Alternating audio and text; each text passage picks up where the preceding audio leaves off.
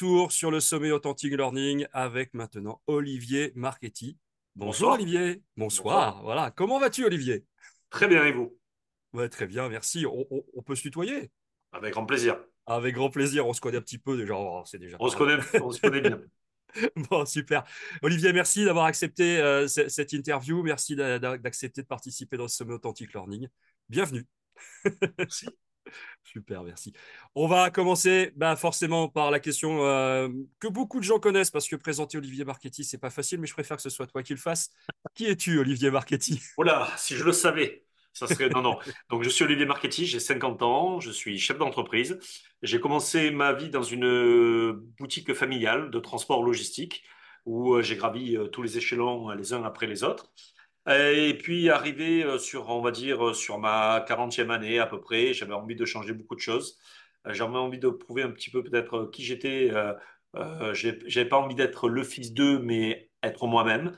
Et j'ai décidé de reconvertir l'entreprise familiale en, dans un pari complètement fou. J'ai converti les entrepôts logistiques en studio de cinéma. Dans le sud de la France, ça n'existait pas vraiment, et pas vraiment de modèle économique, personne n'y croyait, sauf moi. Et, et voilà, et puis aujourd'hui, ça a l'air de marcher. Bon, ah oui, ça- a l'air mais bien quand même. Ça marche Ça bien. marche, ça marche. Ça marche non, Commençons par le début, justement. Euh, tu nous dis, voilà, j'étais dans une entreprise familiale de transport. Déjà, qu'est-ce qui a fait que tu, tu as suivi la voie familiale? Oula, Euh, l'héritage du passé, non. Ben, tout simplement, j'ai grandi dans cette entreprise-là. Euh, je venais tous les samedis avec, mes pa- avec mon père dans l'entreprise, donc c'est vraiment quelque chose qui était, qui était en moi. L'entreprise a été créée la même année que moi. Donc, euh, tu Mhm. vois, c'était, j'ai un, un, rela- un relationnel un peu particulier avec cette entreprise-là. Et donc, euh, ben, je, je suis rentré un peu naturellement. J'ai fait un, un circuit court d'études, j'ai fait un BTS, après j'ai fait mon armée. Je faisais partie des derniers à faire le service militaire. Je trouvais ça plutôt sympa d'ailleurs avec le recul, hein, parce que quand tu y es dedans au départ, tu n'as surtout pas envie de le faire. Et, euh, donc, je suis rentré dans l'entreprise familiale et mon père a décidé de me faire commencer par euh, laver les camions, le service technique, le service commercial, le service d'exploitation. Et en fait, comme ça, j'ai connu à peu près tous les rouages de l'entreprise. Quand je suis arrivé, donc, on faisait beaucoup de citernes alimentaires et de l'eau complet et un peu de logistique. Et moi, j'ai déjà influé euh, sur, sur le devenir et j'ai fait rentrer un peu le conteneur maritime, le transport routier de conteneurs maritimes dans le groupe. Et en 2010-11, on devait être le plus gros transporteur français de, de conteneurs maritimes, routier de conteneurs maritimes, avec des clients euh, euh, soit compagnie maritime, soit des gros chargeurs, style euh, Decathlon. Gerflor, voilà, des gros, gros, gros chargeurs. Et voilà, ça se passait plutôt bien. On a, on a eu un problème qui a fait qu'à un moment, la vie a basculé. Et euh, là, il y avait plusieurs solutions. Euh, soit, soit on se lamentait sur notre sort, soit on, on- on trouvait euh, d'autres ressorts. Et, et ça m'a, ça a été l'étincelle qui m'a fait, euh, qui m'a fait me, me lancer parce que je pense que si jamais il n'y avait pas eu ce petit couac à un moment dans le parcours, ben, j'aurais eu du mal à, à casser le, casser le cycle. Et donc, ben, c'est un événement extérieur qui m'a fait, qui m'a poussé hors du nid.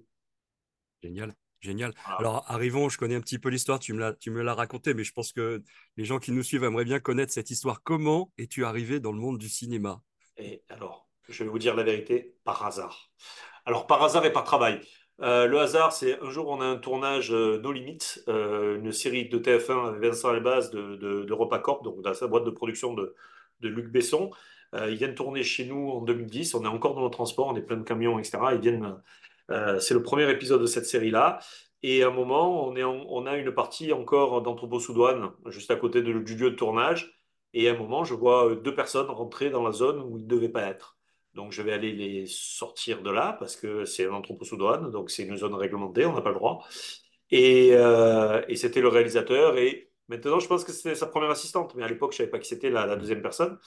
Et au moment où ils ne me voyaient pas arriver, je suis dans leur dos et, et le, le réalisateur, qui s'appelle Didier Le Pêcheur, je le salue, merci Didier euh, pour cette idée, euh, a dit à, à la personne qui était avec lui, ils sont cons, ils devraient faire des studios ici, euh, ça manque de studios en France et le lieu, il est incroyable pour ça. Et donc, euh, je prends cette idée, donc je les ressors, je les sors gentiment de, de la zone sous douane. Euh, et puis, je commence à poser des questions à l'équipe. Et ouais, et puis l'équipe, ils disent, oui, on est bien ici, euh, c'est cool, c'est cool, c'est cool. J'avais déjà envie de changer, donc ça c'était avant le, le- le petit couac. Euh, donc j'avais déjà envie de changer de, de vie et je commence à, à, ben, me renseigner, euh, c'est quoi un Mm. studio, comment ça marche, euh, les studios français, les studios américains, beaucoup de choses. Et, euh, et au fur et à mesure, donc à force de poser des questions, euh, ben, j'ai rencontré du monde, euh, j'ai rencontré de plus en plus de monde, ben, c'était un peu cette dynamique-là qui était lancée. Et en 2013, euh, mars 2013, l'une des personnes que j'avais interrogées, qui était le directeur de production de, cette série-là, euh, me téléphone, euh, c'est la fin du mois, et me dit, euh, voilà, c'était un vendredi. Olivier, oui, voilà, tu m'as posé beaucoup de questions, on est venu tourner il y a, il y a deux ans chez toi, tu m'as posé, j'ai cru comprendre que tu avais envie de faire des studios de cinéma. Voilà, le Grand Port de Marseille vient de nous virer de l'endroit où on est, où on avait notre, notre installation, c'était à la forme 10.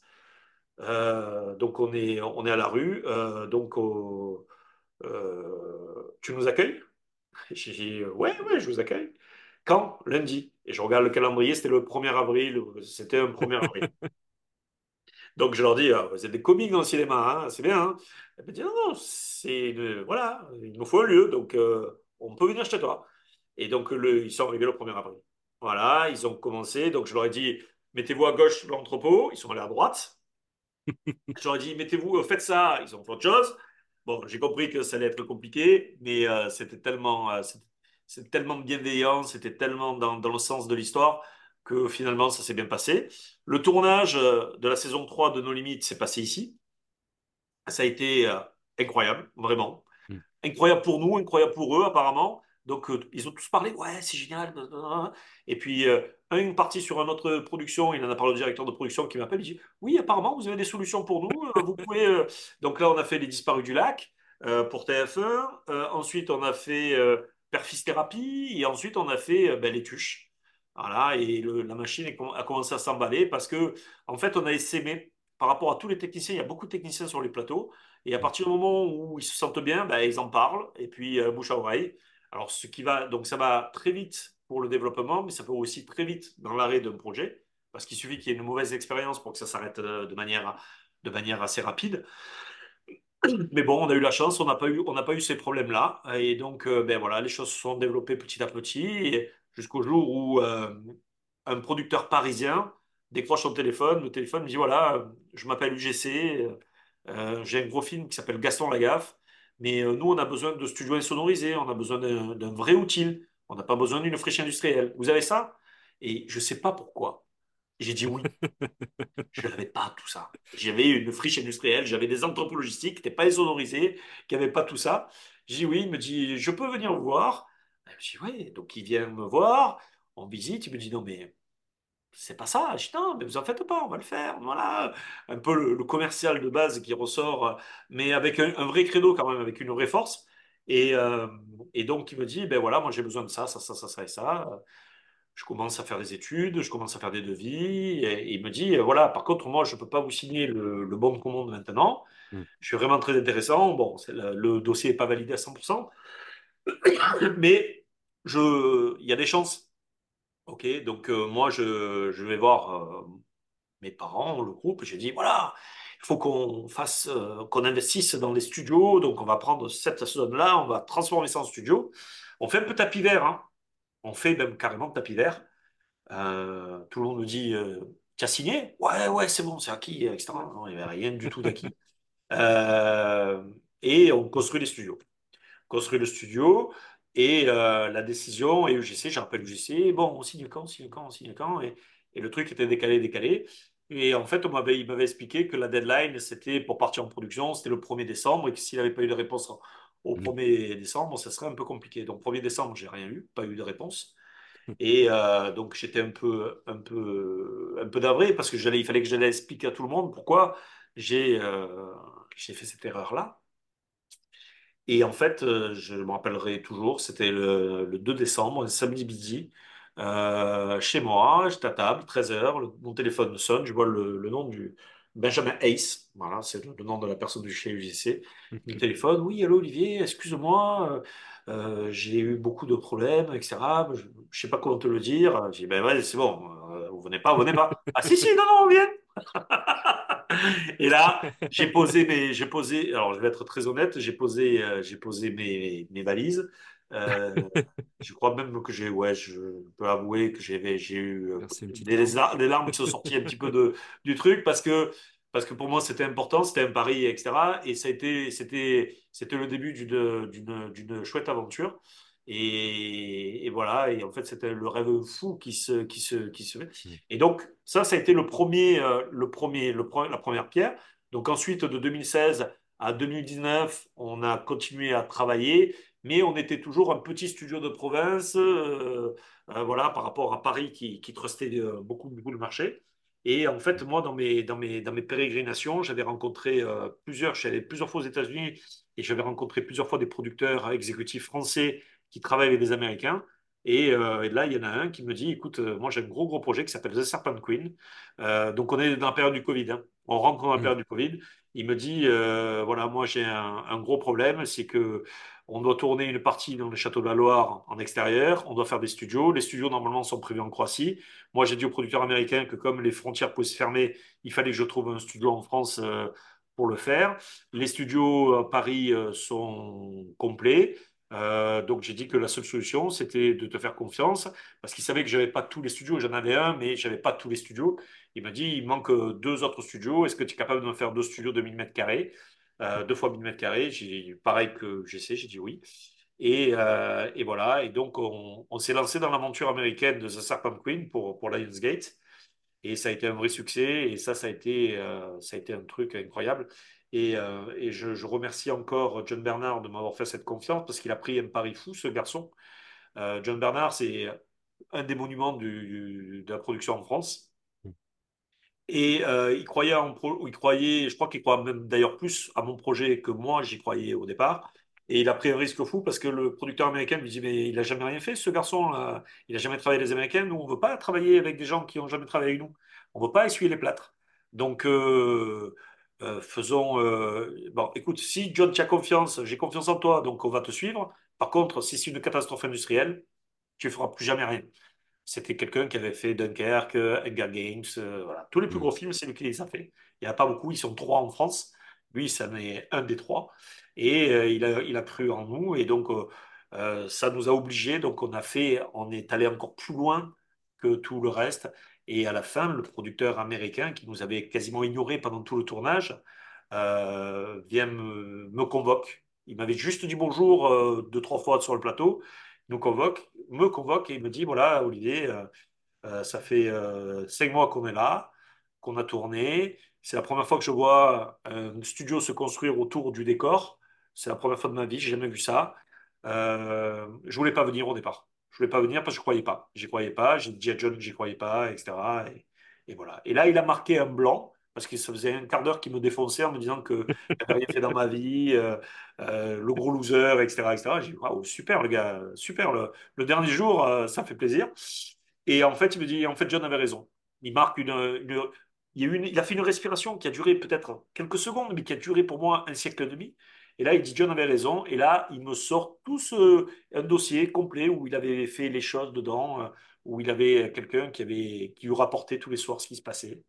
Et vous avez fait ça, vous avez fait ça, et bravo, et c'était top, et on reviendra. Et alors là, pareil, euh, alors là, j'avais un peu plus d'expérience, donc j'ai pas, j'ai pas versé ma larme comme au premier coup, mais euh, c'était pas loin. Et, il me dit, euh, voilà, là je pars aux États-Unis, je vais aller à, à la PGA la semaine prochaine à Los Angeles. Euh, vous méritez de qu'on parle de vous, euh, je parlerai de vous là-bas. Ok. Et ça, c'était juillet, euh, ça devait être juillet 2019, si je ne me trompe pas, ou Ouais. 2020. Euh, 2020. T1. T1, ça passe vite le temps. Ouais. 21, c'était l'année où Cannes était au mois de juillet. Et on a un film sur lequel on a collaboré qui est très important pour nous, qui s'appelle Bac Nord. Mm. Et on est dans la salle pour regarder l'avant-première de Bac Nord. Et donc, moi, je dis à Mike, qui travaille avec moi, je dis, écoute, Mike, là, ce soir, je coupe le téléphone portable. Euh, et lui, il le coupe jamais, en fait. Et il me, fait un coup de coude, il me dit, regarde ton téléphone. Je dis, non, je vais pas allumer. Il me dit, j'ai dit, l'entrepôt, le studio brûle. Dit, non, c'est cool, tu vas voir, allume-le. Donc, j'allume le truc et je vois un premier mail. Bonjour, suite à notre discussion avec Nico Hagan, merci de nous envoyer toutes les caractéristiques techniques, les prix, les références, machin, etc. de notre studio, signé Paramount. Waouh! Aïe. Génial. Il me dit non, mais c'est pas tout, regarde les autres. Paramount, Universal, Warner, etc. Ils ont tous demandé nos références là-dessus. Et euh, donc, et là, l'année dernière, on a eu la chance de faire la note numéro 2 pour Warner. C'est grâce à ça, etc. Et donc là, maintenant, on est passé d'un studio, petit studio de province à un studio français, d'un studio français à un studio de taille internationale. Et voilà. Et donc, euh, et, et, et- et là, on a, on a un Disney avec Rami Malek qui tourne chez nous aujourd'hui. Et, et on en est très heureux. Voilà. C'est une sacrée histoire quand même. J'ai encore les frissons là, tu vois, tu me l'avais déjà raconté une première fois et je les ai, je les ai encore. Je les ai encore. Moi Euh, aussi. revenons, oui, tu l'as vécu toi en plus. Eh oui, je l'ai vécu, je l'ai vécu. Re- Et- re- revenons sur le sujet central qui est l'apprentissage et je me posais la question en t'écoutant. Euh, Comment, alors d'abord, qu'est-ce qu'on apprend quand on arrive dans ce monde-là du cinéma et surtout comment on apprend? Parce que c'est par la force des choses, j'ai bien compris, mais vous avez mis des choses en place, vous avez, enfin, c'est quoi? C'est quoi l'état d'esprit du moment là quand on, quand on Alors, découvre on apprend, on, on apprend, on apprend sur le tas et on apprend surtout de ses erreurs. Ouais. Et, euh, et si on, en fait, euh, on veut éviter d'en apprendre pour ses erreurs, parce que de temps en temps, des fois, c'est un peu cuisant, ben, on écoute. Il faut beaucoup Mm. écouter et surtout faire la part des choses et avoir ce sentiment et, et ce, ce, ce- ce feeling-là. Est-ce que la personne me dit euh, vraiment ce qu'il pense ou est-ce qu'il me dit ce qu'il a envie d'avoir et qui n'est pas forcément ce que les autres veulent? Euh, c'est juste ça qu'il faut, euh, qu'il faut qu'on analyse. Mais on apprend de ses erreurs, on apprend beaucoup, on se documente beaucoup on voyage, on ouvre ses esprits parce que tout ce qu'on pense n'est peut-être pas ce qui est la réalité. C'est ça, c'est, faut, je pense qu'il faut être humble et ouvrir, écouter et, et beaucoup travailler. Beaucoup, beaucoup, beaucoup travailler. Oui, puis il y a un sujet qui tient à cœur, sortir sa zone de confort aussi. Ah, Ah, j'étais, obligé de t'amener sur ce sujet. Ah ben, je, je sais, je sais, mais c'est un petit truc que j'ai trouvé sur Internet qui, mais qui m'a beaucoup aidé à moi à titre personnel. Sortir de sa zone de confort, c'est vrai qu'aujourd'hui, euh, ben, le transport, c'était ma zone de confort. J'étais dans mon lit, etc. Et puis, puis j'ai voulu aller voir plus loin. Et puis, euh, après, il y a deux solutions. hein. Quand on sort de sa zone de confort, soit euh, on reprend toujours l'histoire du nid dans l'arbre, soit on tombe par terre, soit on, Mm. On s'envole. Et euh, il faut pas avoir peur d'essayer. La différence, euh, moi, ce que je retiens aujourd'hui, c'est que aux États-Unis, euh, il y a plus d'initiatives parce que les gens n'ont pas peur d'essayer parce que une erreur, c'est pas fatal. En France, Mm. quand vous avez fait, vous avez un échec, un échec, ça vous reste gravé à vie et vous êtes le loser qui a fait cet échec-là. Aux États-Unis, vous êtes le mec qui a essayé. C'est totalement différent et ça change beaucoup de choses. Mm. Et donc, euh, ben, si on peut dire quelque chose, c'est il faut croire en soi euh, et il faut essayer. Il faut prendre le risque. Génial. Avec le temps maintenant, euh, quelles leçons tu as appris, en quelle, quelle différence, pardon, plus que des leçons, tu as vu entre être entrepreneur dans le monde du transport et être entrepreneur, entrepreneur pardon, dans le monde du cinéma? C'est la même, la chose. C'est la même chose. En fait, on est là, on est là, on a, on a des, collaborateurs, des salariés, on a des clients, on a un socle législatif et il faut euh, naviguer entre tout ça.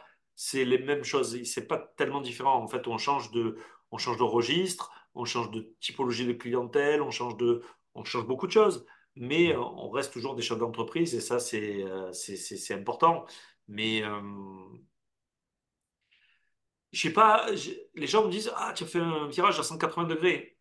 Non, j'ai fait un virage, j'ai changé de typologie, mais j'ai pas fait un virage à 180. Je, je fais toujours du service, je fais toujours la location d'espace, je fais toujours euh, beaucoup de choses, choses que je faisais, sauf que c'est un secteur qui est un peu plus, euh, qui est pas plus facile, euh, qui est pas plus facile, mais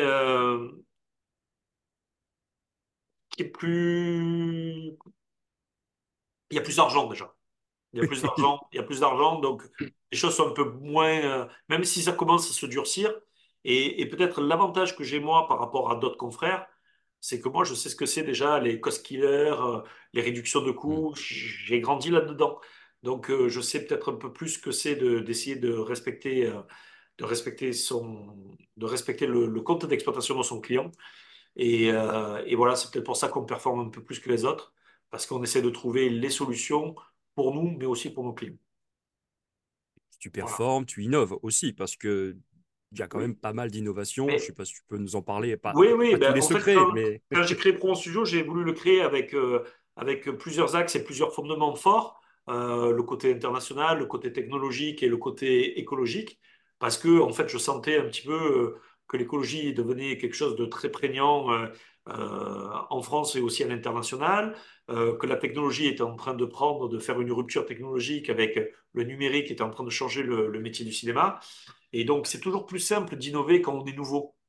Mm. Euh, ce qui est dur aujourd'hui dans les entreprises, c'est de vieillir et, et, et de pas de pas vouloir euh, de pas vouloir changer. Euh, ce qui fait qu'à un moment, on est complètement décalé par rapport à son marché. Et nous, en temps nouveau, ben, en fait, euh, on a, s'est pas calé au marché d'aujourd'hui, on s'est carré au marché de demain. Et donc aujourd'hui, on est pile poil dans la, plaque de tout ce qu'il faut faire.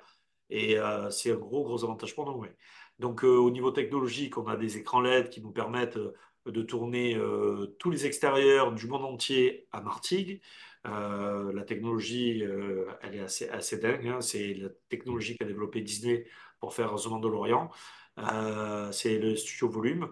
Euh, et ensuite, euh, euh, l'écologie, panneaux photovoltaïques sur les toits, des animaux qui font l'éco-pâturage, récupération d'eau de. Euh, et on fait tout pour que aujourd'hui, on arrive à revaloriser plus de 82% de nos déchets, ce qui est assez incroyable et qui en fait de nous, c'est une, c'est une vraie force. C'est une vraie force aujourd'hui. Voilà. Et, et ça a un impact. Tu, vous êtes lauréat France 2024, si je ne me trompe pas. Ça a un impact aussi forcément c'est France social sur la 2030. région. Voilà, c'est 2030, c'est- pardon. C'est France- 2024, c'est c'est le les JO. Oui, on a été, on a été, oui, oui, non, mais c'est pareil, c'est pareil. On a été, on a été lauréat, on a été lauréat avec deux projets dans France 2030, avec, le cho- avec, euh, les projets donc, euh, de l'État, de la Caisse des dépôts, du CNC. Voilà, on a eu cette, cette chance-là, euh, parce que, en fait, tout simplement, on a été un peu en avance sur notre temps et, et tout ce qu'ils ont demandé, on le faisait déjà. Donc, donc voilà. Et donc, oui, on va continuer à développer. Et puis aujourd'hui, euh, la région sud, c'est quand même une région euh, où il y a du soleil, il y a des espaces. Paris est resté très longtemps euh, le, le- le- le centre névralgique du cinéma. 80% des tournages étaient à une époque à- en région parisienne. Hmm. Aujourd'hui, c'est plus le cas. Ça, les parts de marché, elles sont un peu, un peu parties en région, surtout dans la région sud, aussi en Occitanie. Euh, et ici, on offre euh, des coûts moins chers, on a l'immobilier moins cher qu'en région parisienne. Voilà, donc après, mais on n'est pas Paris. Paris restera Paris, il restera toujours devant nous parce que c'est le lieu que tous les étrangers veulent. Quand Tom Cruise veut faire une mission impossible, il veut le faire sur Champs-Élysées, il ne veut pas le faire sur Canebière. Quoique, on peut lui proposer. Allez, on peut lui proposer. Voilà, on va essayer, on va essayer de lui pourquoi proposer. Mais, euh, mais, mais voilà. Ouais, c'est génial, c'est génial. Euh, dans, dans, dans ton poste, dans ta position, qu'est-ce que, qu'est-ce qui a évolué toi aussi au fur et à mesure et, et- et justement en rentrant dans ce milieu-là? Comment tu, comment tu vois ton évolution et ton apprentissage personnel en fait, clairement? Je suis pas clair? Si, si, c'est très clair, mais la, la question est tellement, est tellement, est tellement, euh, est tellement large. Euh, bon, j'ai pas l'impression. Alors, j'ai évolué, sûrement. Ouais. Moi, j'ai pas cette impression-là parce qu'en fait, les choses se sont faites un peu naturellement. Euh, mais, euh, mais je pense qu'aujourd'hui, euh, écouter. euh, écouter, se renseigner, ah bah, trancher, hein, puisque chef d'entreprise, c'est lui qui doit, qui a le final cut et qui doit à un moment trancher, mais, euh, mais s'inspirer, écouter et, et, prendre le temps de la réflexion. Avant, on faisait les décisions un peu de manière un peu, impulsive, mais on sentait les choses, on avait le feeling. Et aujourd'hui, le feeling ne suffit plus. Il faut, il faut avoir des chiffres, il faut vraiment avoir des, une, euh, une armée, pas une armée, mais vraiment un, encadrement fort derrière, euh, qui, euh, parce que tout se financiarise, tout se judiciarise. Il faut des gens, il faut lire 50 fois les contrats, il faut refaire 50 fois les BP. les plans de trésorerie changent aussi beaucoup.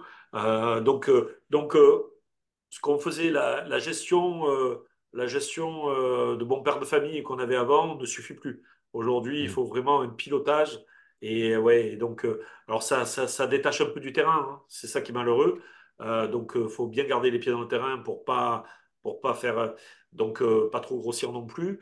Mais euh, aujourd'hui, euh, c'est ça. Aujourd'hui, on est plus dans le, dans, dans la stratégie, dans le, dans la financiarisation et dans le juridique euh, que dans l'aspect euh, commercial et développement. Ouais, oui, c'est Je regrette, Ça, hein, parce que moi, Ouais. c'est développer et c'est le commerce. C'est être sur les plateaux, être avec les techniciens qui construisent des décors, c'est ça qui me plaît. Mais bon, aujourd'hui, euh, voilà, il faut qu'on s'adapte. les rançons de la gloire, ça fait partie du, de l'évolution.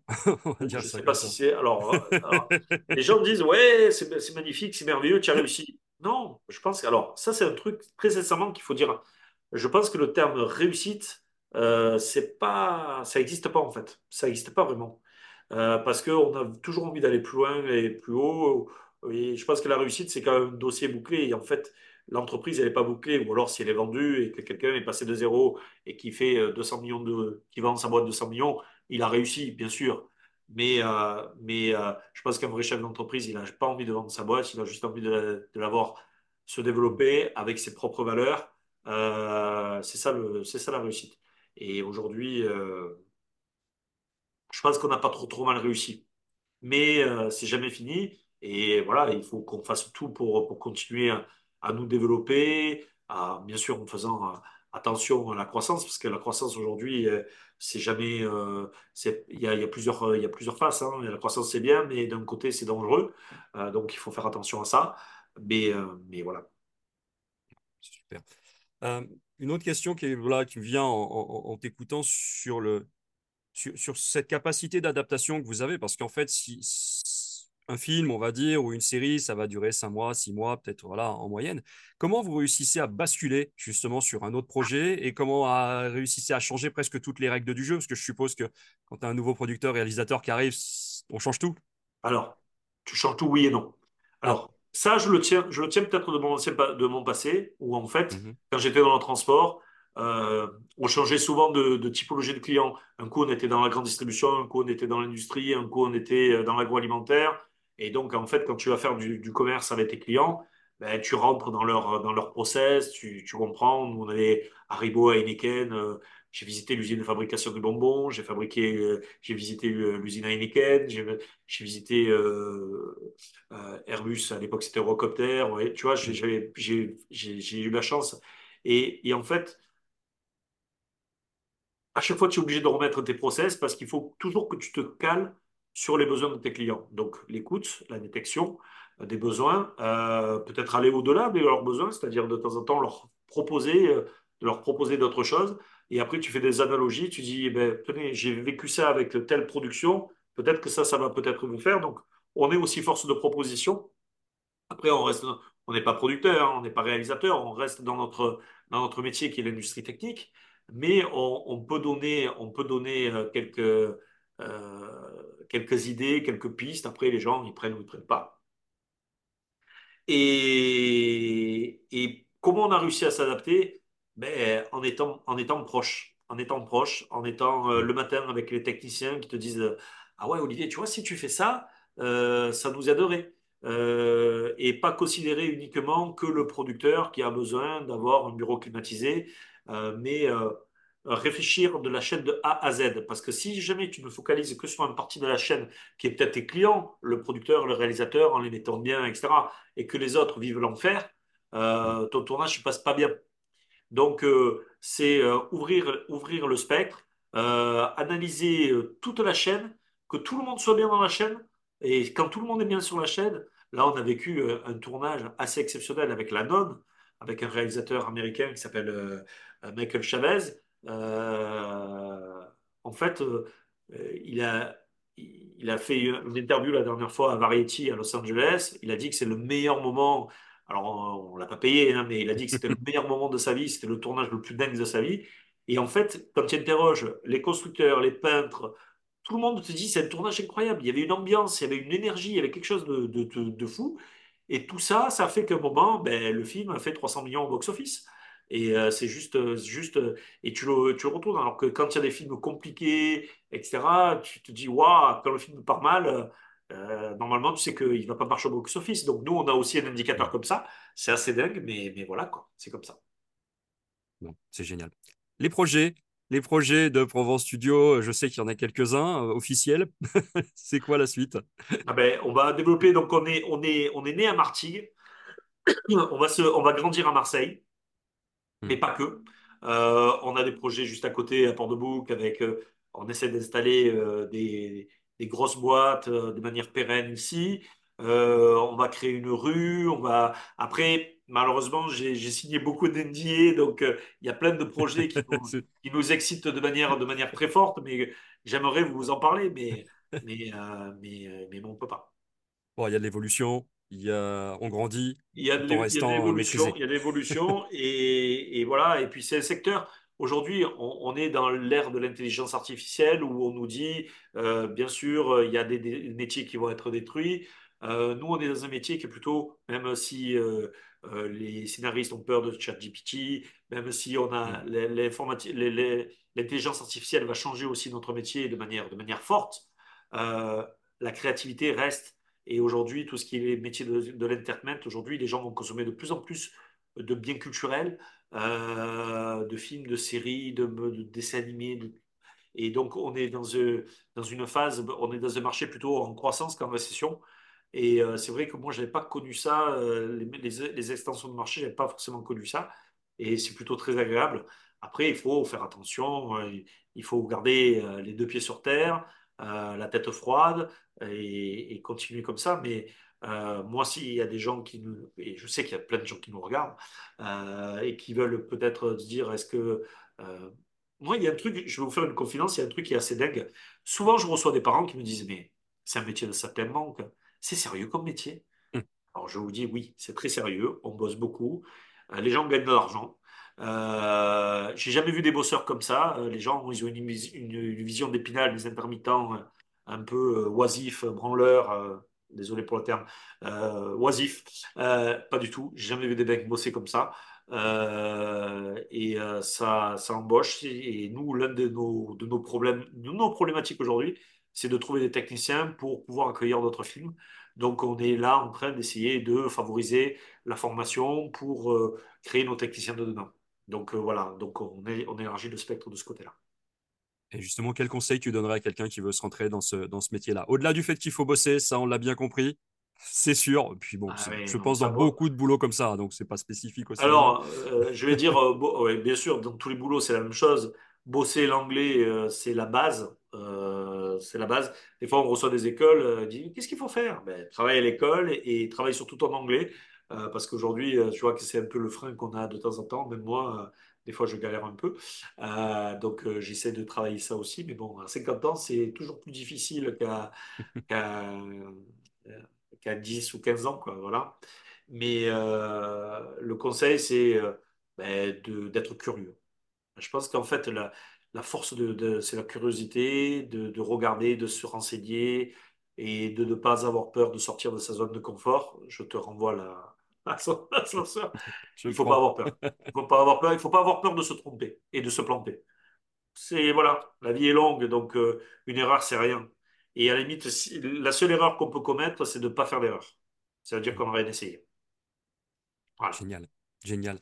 Merci Olivier. J'ai une dernière question parce que c'est la question que je pose à, tous les, à toutes les personnes qui ont participé au sommet. Elle est relativement simple. Qu'est-ce que toi, Olivia Marchetti, tu as appris récemment? Quelle est la dernière expérience d'apprentissage que tu peux nous, dont tu peux nous faire part? ChatGPT. Ah. Programmer, ah. ouais. Ah, ouais, Parce que tout le monde m'en parlait. J'ai dit, mais il faut absolument que je regarde à faire des prompts, etc. Hmm. Donc, je me suis. Euh, et c'est assez, assez effrayant, en fait. C'est assez effrayant. Et en sachant qu'en plus, il est bloqué en 2021, je crois, si je ne me trompe pas. c'est euh, assez effrayant. Euh, c'est quelque chose qu'il faut, euh, il faut dompter, mais il faut vraiment le dompter et, il ne faut pas que ça sorte de sa cage parce que je pense que ça pourrait faire beaucoup de mal. Euh, si ça sortait, si ça perdait, si, si l'homme perdait le contrôle de, ce genre de, de process, ça pourrait être, ça pourrait être destructeur. Donc voilà. Mais le dernier truc, c'est développer, faire des prompts sur ChatGPT et, et c'est tout récent et, et c'est assez dingue. Bon, génial. Merci encore, Olivier. Euh, bonne continuation à Provence Studio, mais on est sûr qu'on est sur la bonne voie. Euh, et puis, à très bientôt. Voilà. Merci. Et sortez tous de votre nid. C'est cool.